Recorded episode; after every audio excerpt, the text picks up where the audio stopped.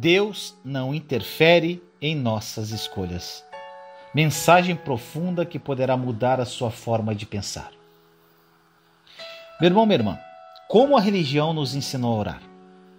Acho que com tudo o que você ouviu até agora nesses vídeos, está claro para você que a maioria das igrejas nos ensinou a orar da forma errada. Muitos oram de acordo com a velha aliança. E precisamos ter em mente que a velha e a nova aliança são completamente diferentes. Você não pode orar da forma que as pessoas oravam na velha aliança. Isso não vai te trazer resultados. E você também tem que entender que o próprio Jesus nos ensinou muitas coisas. Não esqueça que quando Jesus viveu aqui na terra, ele não viveu debaixo da nova aliança. Jesus veio para trazer a nova aliança, mas ele não andou nela. Agora eu vou falar sobre duas passagens que intrigam muitas pessoas: Mateus 7 e Lucas 11. A minha intenção, meu irmão, minha irmã, é te ajudar. Mas infelizmente existem pessoas que não querem entender. Se você crê que tem que orar da forma como ensina Mateus 7, pedindo, buscando, batendo intensamente, até que você convença a Deus a responder, se você crê que isso aplica na sua vida, se aplica a você, você precisa analisar essa mesma passagem relatada pelo evangelista Lucas, em Lucas capítulo 11, versículos 9, 10 e 13. Olha isso, gente. Por isso lhes digo: peçam e lhes será dado, busquem e encontrarão, batam e a porta lhes será aberta. Aí vai lá para o versículo 13. Se vocês, apesar de serem maus, sabem dar coisas boas a seus filhos, quanto mais o Pai que está no céu dará o Espírito Santo a quem o pedir.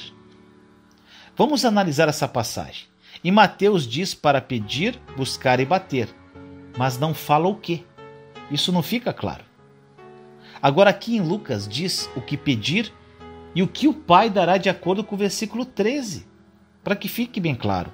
Se vocês, apesar de serem maus, sabem dar boas coisas aos seus filhos, quanto mais o Pai que está no céu dará o Espírito Santo a quem o pedir. Muitas, mas muitas pessoas acham que essa passagem de Mateus justifica ficar insistindo na mesma oração para pedirem o que precisam. E sabe o que acontece? Não recebem e se frustram e ficam chateadas porque não recebem. As pessoas, em vez de focarem na intimidade com o Pai, ficam buscando versículos isolados para justificar os seus pedidos egocêntricos, egoístas, pensando apenas em si mesmos. Meu irmão, minha irmã, precisamos ter atenção ao ler a palavra e entender com quem Jesus muitas vezes falava, para quem ele estava dirigindo a palavra. Muitas vezes ele estava se dirigindo ao povo judeu e não a nós que somos gentios. O problema é esse: as pessoas não entendem tudo aquilo que Jesus diz, porque elas pensam que tudo aquilo que foi dito foi dito a nós, gentios. E agora vamos falar um pouco sobre o jovem rico. Olha esse exemplo para você entender melhor. Jesus disse ao jovem rico, essa passagem está em Mateus 19, versículos 16 a 30. Então Jesus disse para que ele vendesse tudo e entregasse aos pobres. Não foi isso? E por que Jesus disse isso? Porque o jovem rico vivia debaixo da lei da velha aliança. Lembre-se que quando Jesus veio à terra, ele vivia sobre a velha aliança ainda. O jovem rico perguntou a Jesus como receber a vida eterna e como ele receberia a vida eterna na velha aliança. E era simples a resposta: obedecendo a lei. E qual a primeira coisa que a lei dizia? Que você tem que amar o Senhor teu Deus de todo o coração. Ele tem que ser o primeiro em sua vida. Então aquele que adorava o dinheiro, adorava o dinheiro mais do que Deus. Concorda comigo? Então Jesus tinha que falar para ele o que fazer de acordo com a lei, pois eles viviam regidos pela lei.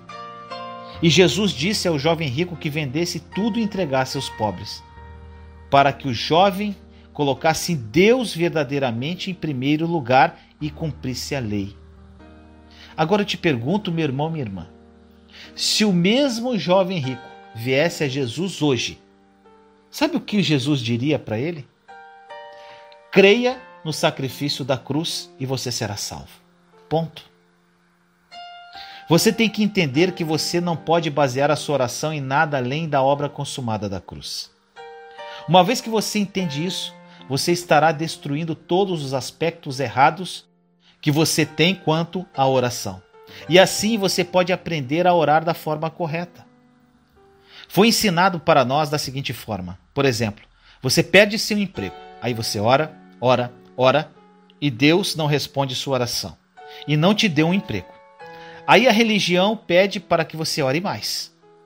A religião diz que você não tem fé o suficiente. A religião te ensina de alguma forma que você tem que convencer a Deus com mais intensidade. É isso que a religião nos diz. Então, meu irmão, minha irmã, o que nós fazemos? Nós oramos mais intensamente, tentamos convencer a Deus de uma forma mais intensa e nada acontece. Ficamos frustrados, nossos corações se fecham, então a oração se torna uma atividade religiosa e não mais um prazer de estar na presença de Deus. Meu irmão, minha irmã, desfoque do problema. E aqui está o problema de orar dessa forma.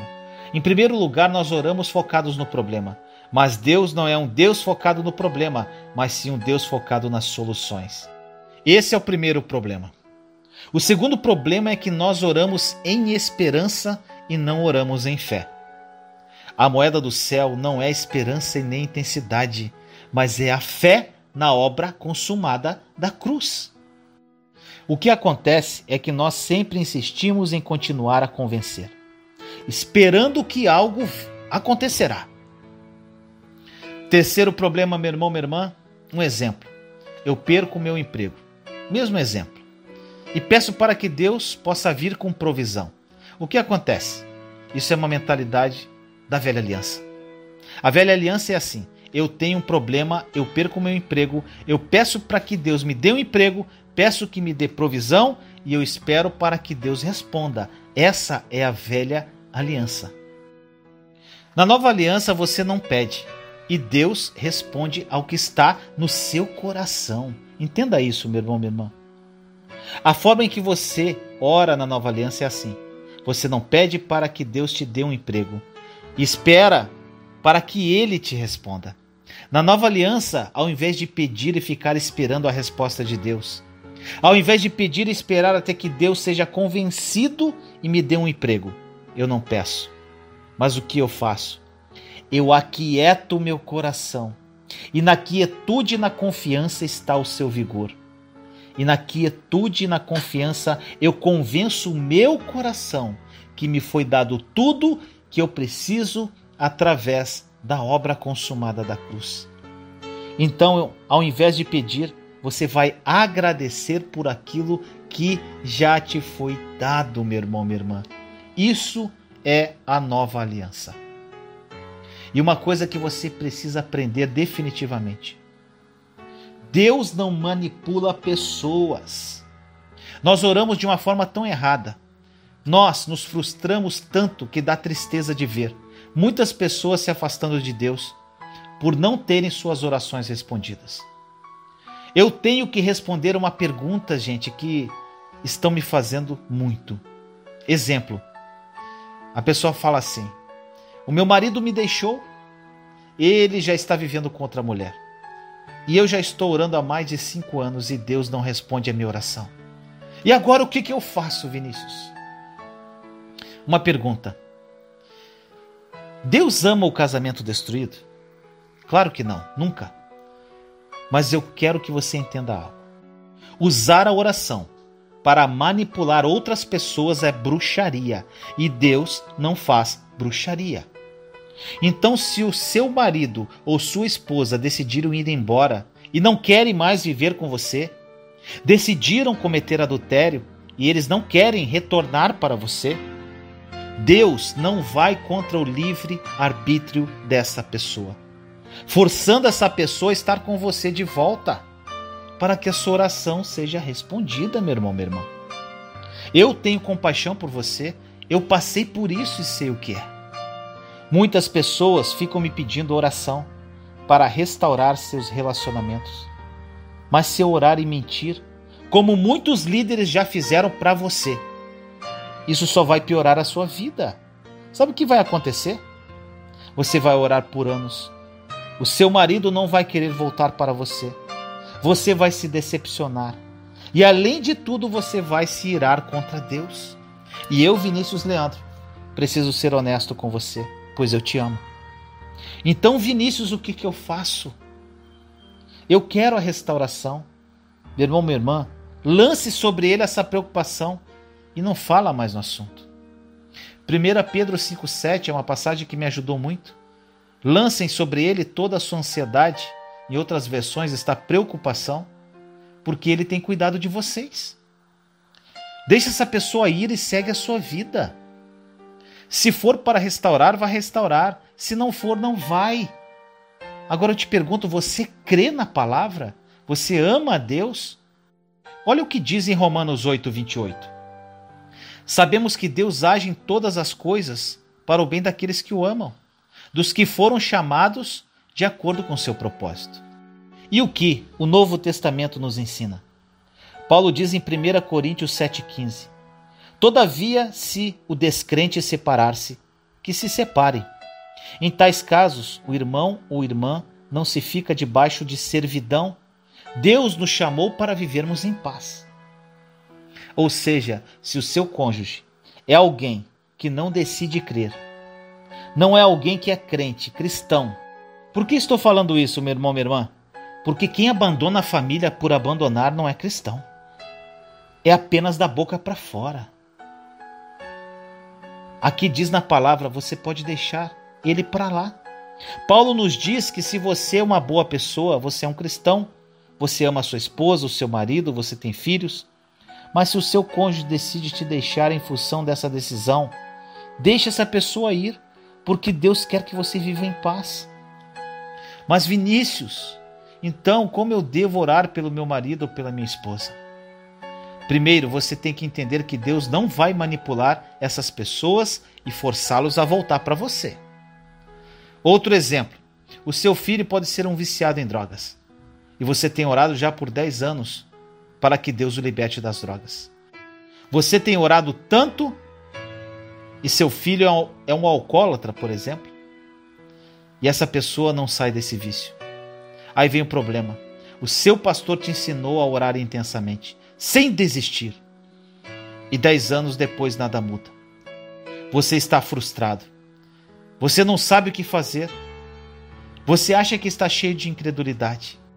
Entenda isso não é uma questão de incredulidade, é uma questão de crer nos conceitos errados. Sabe por quê? Porque se o seu filho não quer se livrar das drogas ou do álcool, nem mesmo Deus pode libertá-lo, meu irmão, minha irmã. Olha o que diz em Apocalipse 3:20: Eis que estou à porta e bato. Se alguém ouvir a minha voz e abrir a porta, entrarei e cearei com ele e ele comigo. Gente, um dos maiores casos que nós temos aqui do canal, e ela deixa expor o nome dela, é a Fernanda Vitorazzi. Ela era viciada em cocaína, gente, era alcoólatra. Gostava de bagunça. Só que ela, ela escolheu ser livre. Ela se apropriou da liberdade em Cristo. Não adianta, meu irmão, minha irmã, você forçar o evangelho e tentar que a pessoa seja manipulada através das suas orações. Deus não vai manipular ninguém. A pessoa tem que querer. O melhor que você faz é ser Jesus e amar essa pessoa intensamente. Que ela pode ter sede do que você tem e dizer um sim para Jesus e aí sim ser livre verdadeiramente. Escute, meu irmão, minha irmã, nem mesmo Deus pode libertar as coisas que você ama. Você precisa entender que Deus respeita o livre arbítrio das pessoas. E na nova aliança isso funciona da mesma forma. Então, por que você acha que pode usar da oração para controlar ou manipular a vida de outra pessoa, meu irmão, minha irmã? Deus não faz isso. Você pode orar pelo seu marido que te deixou? Claro que pode. Mas você não pode orar da forma que você tem orado, para que Deus o traga de volta. Deus não vai fazer isso. O que você acha que Deus vai fazer? Que Deus vai pegar essa pessoa, levando ela ao arrependimento e vai trazer ele de volta para sua família? Meu amado irmão e irmã, se Deus pudesse fazer isso, não haveria ninguém que não seria salvo, porque senão Deus forçaria para todos serem salvos. Você não concorda comigo, meu irmão, meu irmão? Eu ainda durante esses vídeos vou ensinar você sobre a oração de intercessão. Eu recomendo que você leia as cartas de Paulo e observe como ele orava pelas igrejas. Como era a sua oração de intercessão pelas igrejas. A primeira coisa que você tem que entender é que a oração não é interferir no livre-arbítrio de outras pessoas. Espero que esteja claro para você. É isso que eu desejo que fique claro no seu coração hoje, principalmente. Se você não for orar em fé, meu irmão, minha irmã, não ore, pois a fé é a certeza das coisas que você não vê com os olhos naturais. Se você tem certeza que não está orando em fé, vai fazer outra coisa, meu irmão, minha irmã. Mas não ore sem fé. Muitas pessoas perguntam também sobre nada ser impossível para Deus. Gente, Escuta isso. Deixe-me te dizer algo. Não cite escrituras de onde você não sabe aonde elas estão escritas e o contexto que elas estão escritas. Uma pergunta, sem ler agora na Bíblia.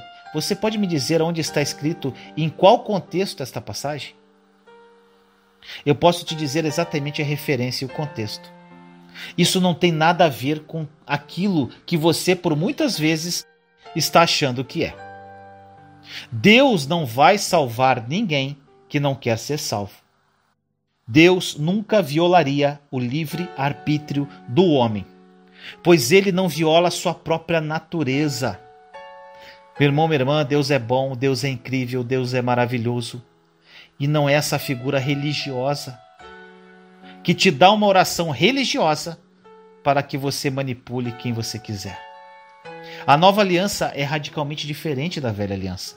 E a nova aliança não tem início até a cruz. Lembre-se que Jesus, repito, não viveu na nova aliança. Ele veio para nos trazer a nova aliança. Tudo, incluindo aquilo que Jesus disse, precisa se adequar à obra consumada da cruz. E agora, meu irmão, meu irmão, quero falar sobre algo muito complicado: as tradições. Por que suas orações não foram nada efetivas até hoje, meu irmão, minha irmã? Porque você orou por algo por tantos anos e nada aconteceu. Porque, em função da tradição que lhe foi transmitida, você ignorou a real palavra de Deus. A tradição é algo tão poderoso que você tem que rejeitar isso na sua vida, porque elas são muito poderosas. Olhe como as tradições são formadas. As tradições são formadas a partir do cumprimento de alguns conceitos que são repetidos até que se tornem realidades.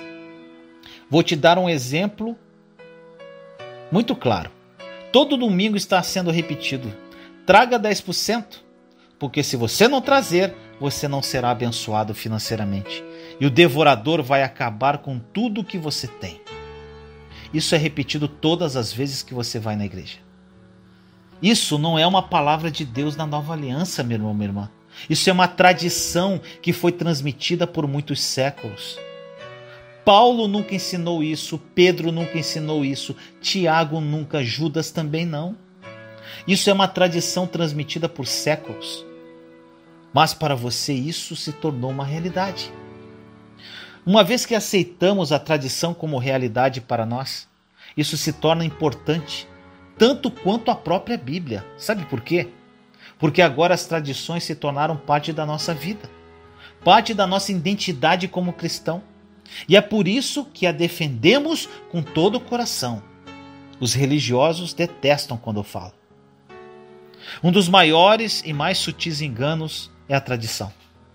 Uma vez que você aceita uma tradição como realidade, a sua mente vai procurar versículos bíblicos para provar as suas tradições como corretas.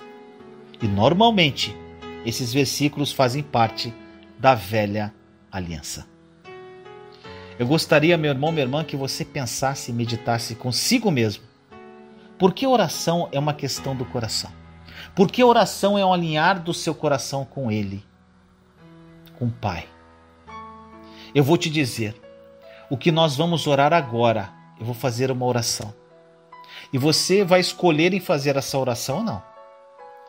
Pois eu sempre falo, meu irmão, minha irmã, você é livre para a liberdade que o Senhor nos libertou. Então você perma permanece nessa liberdade.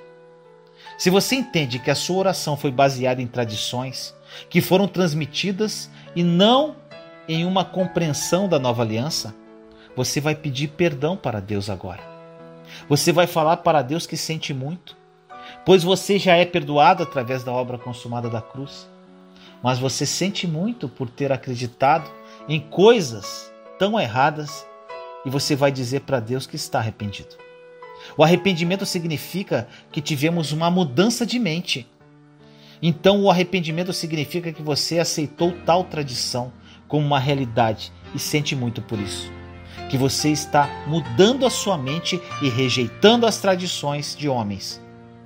E que você está abraçando a oração de acordo com a nova aliança. Se você quer que o Espírito Santo te ensine mesmo que seja doloroso. Você vai fazer esta oração comigo. Então repita cada frase comigo, meu irmão, minha irmã. Ore assim: Senhor Jesus, eu sinto muito por ter negado a obra consumada da cruz, em função das minhas tradições. Eu sinto muito. Eu aceitei a tradição de oração como uma realidade. E eu não quero isso mais. Eu rejeito isso com todo o meu coração. Escolho hoje a mudar a minha mente e me arrepender dessa forma terrível de viver a minha vida. Eu sinto muito, Pai. Espírito Santo, me ensine a como orar de acordo com a obra consumada da cruz. Eu confio em Ti. Assim eu oro em nome de Jesus. Amém. Juntos somos fortes. Compartilhe esta mensagem para que mais pessoas sejam edificadas. Inscreva-se no canal e acione o sininho para ser notificado de novos vídeos. Te amo em Cristo Jesus.